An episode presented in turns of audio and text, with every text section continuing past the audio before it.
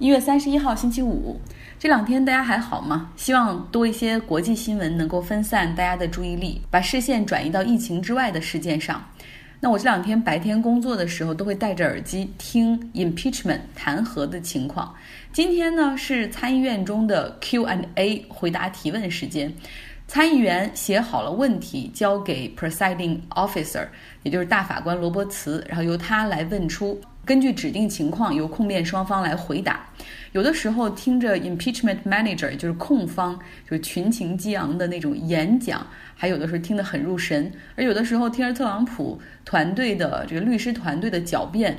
真的有一些驴唇不对马嘴的强词夺理、颠倒黑白。有时候我也会觉得好可笑。那关键是要不要传唤新的证人？前国家安全顾问博尔顿，现在白宫给博尔顿下了个禁令，就是禁止他的书未经白宫来审查就出版，理由是其中可能泄密，威胁国家安全。博尔顿他会他自己是说，在新书中写了很多特朗普的，就尤其在外交方面的一些不妥的地方，也包括与乌克兰总统泽连斯基的那通电话。以及暂停向乌克兰发放军事援助。Impeachment manager 说了，我们不希望等着博尔顿的书出版来看书，到那个时候反过来再说。哎呀，当时我们要是知道这些有多好，我们现在完全可以传唤他来国会作证。那特朗普的团队则说了，说你看，我们给了你们这个控方这么长时间调查，你们传唤了那么多证人，浪费了那么多纳税人的钱，结果怎么样呢？你们到头来好像还是证据不足，你们就是要这样拖延下去，然后一个不就不停的传唤新的证人，要用弹劾来干预二零二零年总统选举。为什么总是证据不足呢？因为总统根本就没错，他跟乌克兰总统的电话是 perfect call。有评论员的文章写到说，我能理解，其实很多参议员他们并不想传唤博尔顿，因为他们的立场并不会因为博尔顿的作证而发生改变。博尔顿能说的东西，其实已经被其他的证人说得七七八八，他只不过会从自己亲历人的角度再去讲述一遍。但是总统辩护团队的态度真的很让人不舒服，看起来特朗普从头到尾从来不认为自己有一点错或者有一点不妥之地。美国时间周五的时候会是自由辩论时间，下午将可能会决定是否要就传唤新的证人进行投票。而现在的消息是有共和党的参议员倒戈，很可能就没有办法凑够传唤博尔顿的票数。来说说这个特朗普之前公布的巴以和平计划吧，这也是几天之前许下的诺言哈，给大家来讲一下。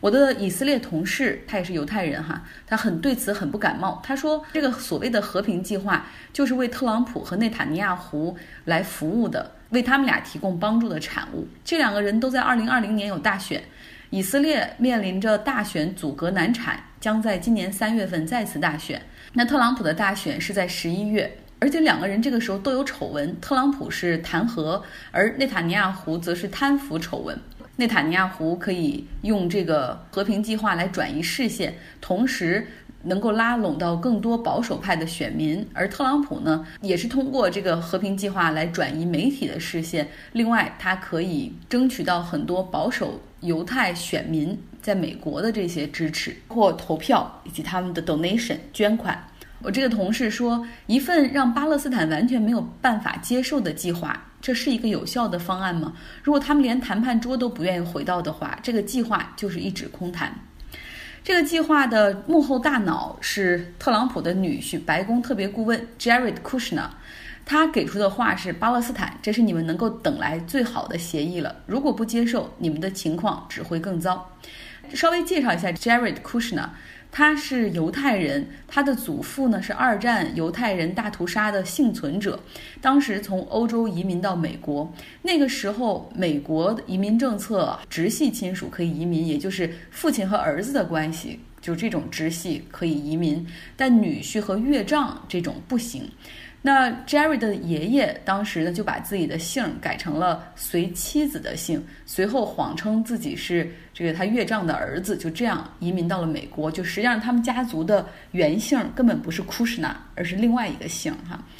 那么移民到美国之后，他们一直是和美国的犹太社区以及这个犹太商界的领袖们关系比较紧密。又因为自己是移民，所以库什纳家族他们也是民主党的支持者。但是现在呢，Jerry 的因为特朗普的原因，啊，成为了这个共和党方面的一派，他也成为了美国所谓内政外交的一个智囊。不论是贸易协定，像美国、加拿大、墨墨西哥的这个贸易协定，以及中美贸易谈判的第一阶段协议，都有他的参与。那另外呢，像以色列和中东问题上，好多的谈判都是他来领衔。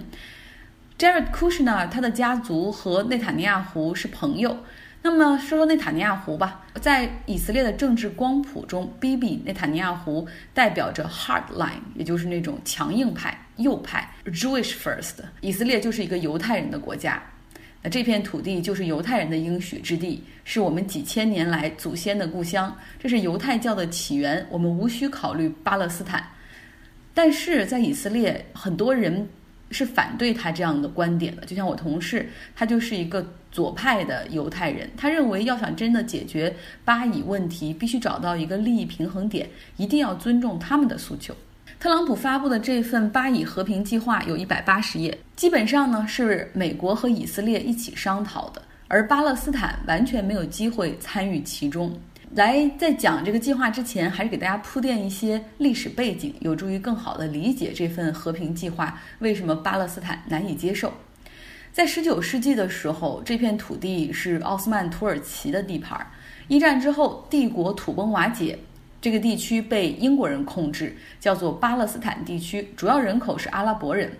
在二十世纪二十年代开始。犹太复国主义兴起，这个这时候呢，从欧洲的犹太人开始逐渐的迁回到故土，但是人数其实并不多，可能总共有二十万左右吧。那真正的大规模迁徙是在二战之后，遭遇种族屠杀的犹太人获得了国际社会的同情，然后那个时候大家就是有这样的国际共识，就是真正的要对抗全球范围内的反犹情绪，就要必须支持犹太人来建立自己的国家。在一九四八年的时候。英国宣布结束对这个巴勒斯坦地区的占领，那么以色列宣布建国，而它的建国也迅速得到了国际社会的认可。但是巴勒斯坦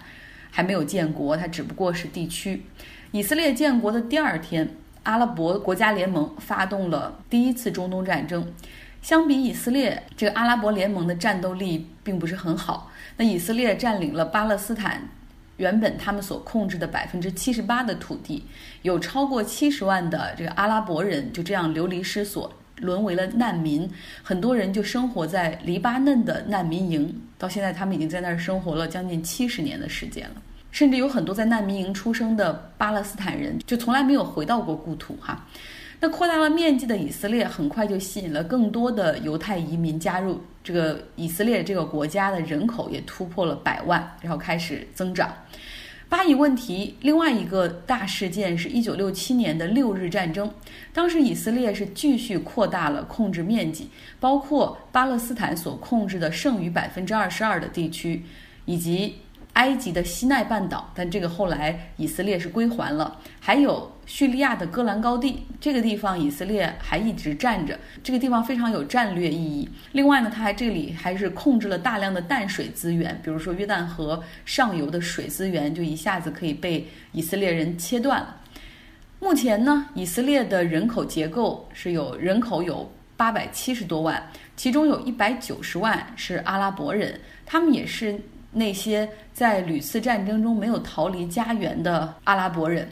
约旦河西岸现在是巴勒斯坦的他们的领土，但是这里呢是被以色列人用这个军事控制着，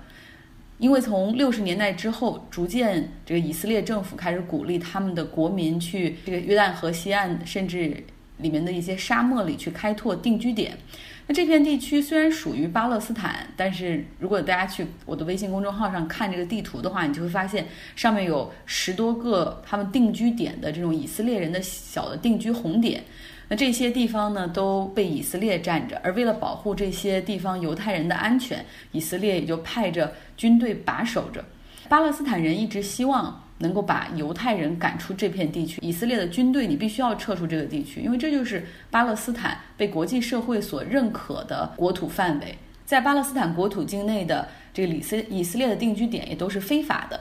这一点很重要，大家记住。那另外一点呢，就是在加沙地带这个地方呢，是现在由哈马斯控制，这个被以色列和美国认为恐怖分子地区。那他们和以色列之间是有这种军事隔离的。如果大家想看整个以色列和巴勒斯坦这个地域的这个地图，然后以及想了解在去巴勒斯坦国土范围内进行开拓的、建立定居点的犹太人的生活，都可以来我的微信公众号“张奥同学”，比如说留下你们的邮箱。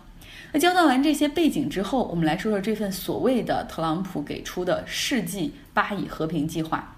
第一个争议点就是犹太人定居点的问题。以色列不允许再建新的定居点了，新建定居点的计划要冻结四年。但是，美国认为现在的他们已经现存的这些定居点将被承认就是以色列的国土，这点很有争议。巴勒斯坦非常的反对。那第二点就是，以色列可以承认巴勒斯坦这个国家的主权，只要巴勒斯坦可以达到一些政治和安全上的要求。其中一个条件就是，巴勒斯坦的领导人必须承认以色列是一个犹太人的国家，同意打击恐怖主义、解散武装。可以被以色列承认的巴勒斯坦政府就是巴解组织，他们呢就是相比哈马斯是非常要温和的。那所谓的那些恐怖主义武装就是哈马斯了，他们现在占据的是加沙地带，经常向以色列去发射一些火箭弹。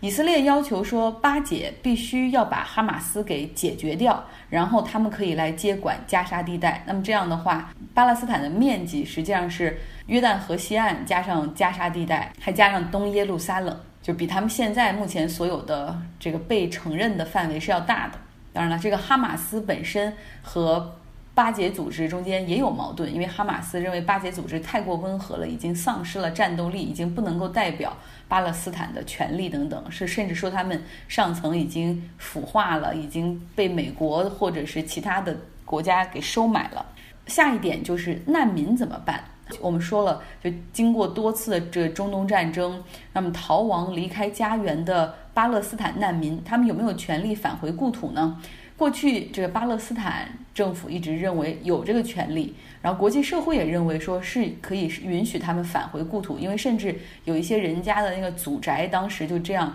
给丢弃掉了，他们当然可以回到自己的故土，回到自己的祖宅里去生活。但是在这个和平方案里是。不能够接受巴勒斯坦难民返回原籍的，但是可以考虑给他们一些经济补偿，或者把他们安置到其他阿拉伯国家，因为以色列不希望这些难民和他们的家属，他们现在经过七十年的繁衍，已经不是之前的七十万人了，是上百万人。如果当这些人一起回到以色列，会破坏以色列的人口结构，就是犹太人就将不是人口的大多数了。还有一点呢，就是。如果巴勒斯坦可以做到上述所说的一切的话，那么包括美国在内，可以为巴勒斯坦提供经济投资，一份为期十年、总共五百亿美元的经济援助。同时呢，以色列还会帮加沙和约旦河西岸之间来建设高速铁路，这样就把你们原来分离开的国土就这样通过高铁联系起来了。大家如果看地图就知道了，这个约旦河西岸和加沙中间离得还真是有点远。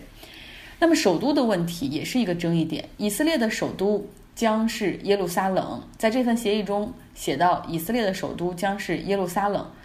巴勒斯坦的首都将是东耶路撒冷，也就是郊区的范围。那所有的 holy sites，就是那种有着宗教意义的地标性的建筑，也都还会被以色列所控制着，这就包括阿克萨清真寺等等。尽管巴勒斯坦政府，也就是相对温和的巴解组织，他们已经表示说不可以、不可以接受，no no no。但是以色列总理内塔尼亚胡马上就表示说，太好了，呃，这个方案太棒了，从本周日开始我们就会实施。他立刻赶回，从美国赶回到了以色列，准备从周日开始就要实施，至少从国土面积上就要按照这个新的计划来实施，比如说把定居点划为了以色列的领土。那么，阿拉伯世界的其他国家是怎么样的态度呢？阿联酋、埃及，他们是美国的两个盟友，表示支持。沙特的表态，哈，大家来体会一下。沙特表示说，希望以色列和巴勒斯坦可以在这个方案上进行直接的对话和谈判，所以就是不是那么的满意，但是也不愿意直接撕破脸说反对。那么持反对态度的是约旦，他们认为反对现在以色列开始进行单边主义的行动，就比如说开始去确立他们定居点的主权。